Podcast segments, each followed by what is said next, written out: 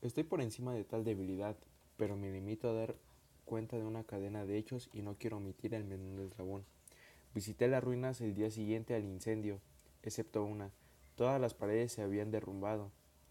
Esta sola excepción constituía un delgado tabique interior, situado casi en la mitad de la casa, contra el que se apoyaba la cabecera de mi techo. Allí, la fábrica había resistido en gran parte a la acción del fuego, hecho que atribuía a haber sido renovada recientemente. En torno a aquella pared se congregaba la multitud, y numerosas personas examinaban una parte del muro con atención, viva y minuciosa. Excitaron mi curiosidad las palabras extraño, singular y otras expresiones parecidas. Me acerqué y vi, a modo de un bajo relieve esculpido sobre la blanca superficie, la figura de un gigantesco gato. La imagen estaba copiada con una exactitud realmente maravillosa, rodeaba el cuello del animal con una cuerda. Apenas hube visto esta aparición, porque yo no podía considerar aquello más que como una aparición. Mi asombro y mi terror fueron extraordinarios. Por fin vino en mí amparo a la reflexión. Recordaba que el gato había sido ahorcado en un jardín contiguo a la casa.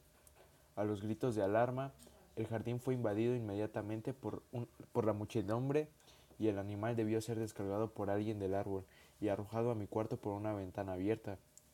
Indudablemente se hizo esto con el fin de despertarme. El derrumbamiento de las restantes paredes había comprimido a la víctima de, mi crueldad en el yeso recientemente extendido. La cal del muro, en combinación con las llamas y el amoníaco del cadáver, produjo la imagen tal como yo la veía. Aunque prontamente satisface así mi razón, ya que no por completo mi conciencia. No dejó, sin embargo, de grabar en mi imaginación una huella profunda del sorprendentemente caso que acabo de dar cuenta. Dura, durante algunos meses no pude librarme del fantasma del gato, y en todo este tiempo nació en mí una especie de sentimiento que se parecía, aunque no lo era, al remordimiento.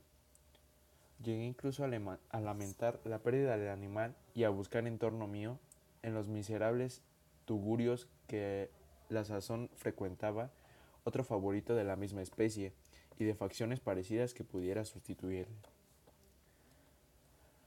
Hallábame sentado en una noche, medio aturdido, en un bodegón infame, cuando trajo repentinamente mi atención un objeto negro que yacía en lo alto de uno de los inmensos barriles de ginebra o ron que componían el mobiliario más importante de la sala.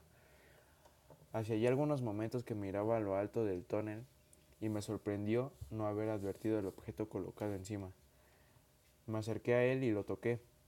Era un gato negro, enorme, tan corpulento como Plutón, al que se parecía en todo menos en un pormenor.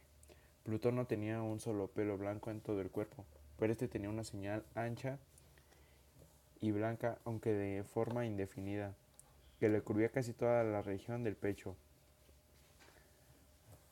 Apenas puse en, en él mi mano, se levantó en repentin repentinamente, ronroneando con fuerza. Se restregó contra mi mano y pareció contento de mi atención. Era pues el animal que yo buscaba. Me apresuré a proponer al dueño su adquisición, pero este no, tuvo interés en al alguno por el animal. Ni le conocía ni le había visto hasta entonces. Continué acariciándole y cuando me disponía a regresar a mi casa, el animal se mostró dispuesto a seguirme.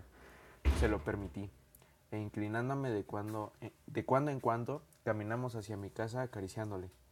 Cuando llego a ella, se encontró como si fuera la suya y se convirtió rápidamente en el mejor amigo de mi mujer.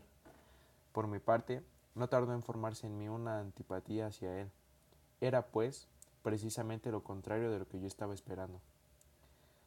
No sé cómo ni por qué sucedió esto, pero su evidente ternura me enojaba y casi me fatigaba.